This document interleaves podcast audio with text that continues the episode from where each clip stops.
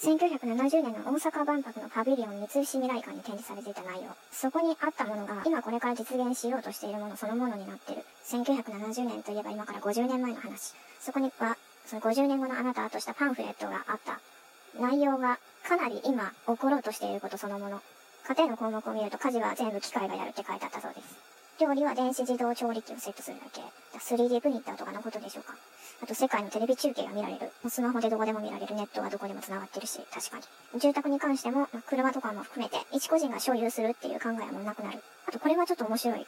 え回転していて日当たりが万全な筒型の住宅に暮らしているって書いてあるんですけど、それは見たことないな、あるのかな、どっかに。つまり家が動くってことか、回転してる、しながら、必要なところにこう太陽が当たるような住宅が続々と出てくるってことでしょうか。ファイナルファンタジーとかいう系、ロールプレインゲームとか見てたら、まあありそうだなっていう感じはする。家がこう移動し続けるみたいな、そういう概念って普通に出てきそう。海上都市とかも出てくるし。あと、えー、学校の場、だと、もう勉強の場っていうのは家庭に移るって書いてあります。テレビ放送で教育を受ける。やっぱ YouTube とか、スマホから普通に教育が受けられるようになる。今まであった学校がどうなるかっていうと、これまでのガチガチの勉強の場というよりかは、まあ、運動、遊びがタイプを通じてって書いてあるんですけど、まあ、個人の人間性と皆で助け合うっていうような、まあ、協調性みたいな、そういったものを養う場に変わる。それによって柔軟な個性、人間性っていうのが培われて国際交流ももっと可能性が広がる。誰とでもこう、仲良くやりとりができるようになったり、なんかもう留学ももう簡単できるようになりって書いてあります。職場に関しては、え機械ができる仕事はもう自動化。会社自体は24時間動き続けるんですけど、稼働し続けるんですけど、人間自体が働くのはもう1日4時間になる。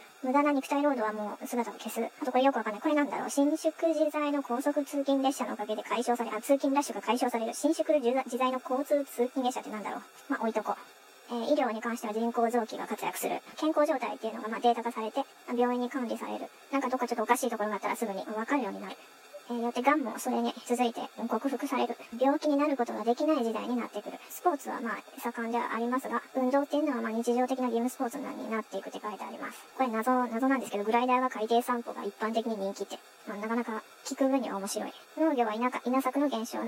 そして酪農に重点が置かれるって書いてます。農業の多様化。より専門性を極めた人が個別に経営するようになる。人口証明などができて、天候の調整ができるから生産性は上がる。漁業に関しても人工養殖が発達する。で、マスやウナギはも世界中に輸出される。あと、超巨大台風を制圧するロケット隊の宇宙ステーションって書いてあるんですけど、そういう超超巨大台風を制圧するステーションってできてますでしょうか？制圧してくれてるのかな？海底都市とかあるんですけど、海底都市とかできてますでしょうか？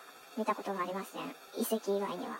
壁掛けテレビやホーム電子頭脳、ホーム電子頭脳、あ、アレクサとか、アマゾンエコーとかああいうやつかな。で、パンフレット冒頭になんか書いてあるんですけど、まあ、自然の脅威を克服して、いかに自然と調和した文明を築くかっていうのが大きな夢になっていると。で、ここである話、まあ、未来構想っていうのは、近い未来に、将来に必ず行われるって書いてあります。まあ確かにだからそれが今行われてるってことで、1970年のパビリオンのテーマが人類の進歩と調和だった。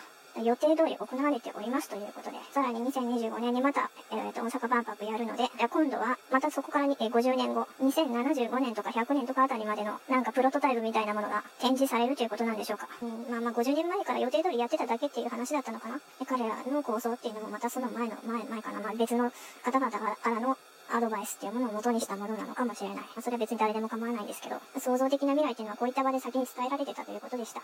ただ次の万博の展示内容っていうのはよく目に焼き付けといた方がいいかもしれない。おそらくその通りになっていくだろうから。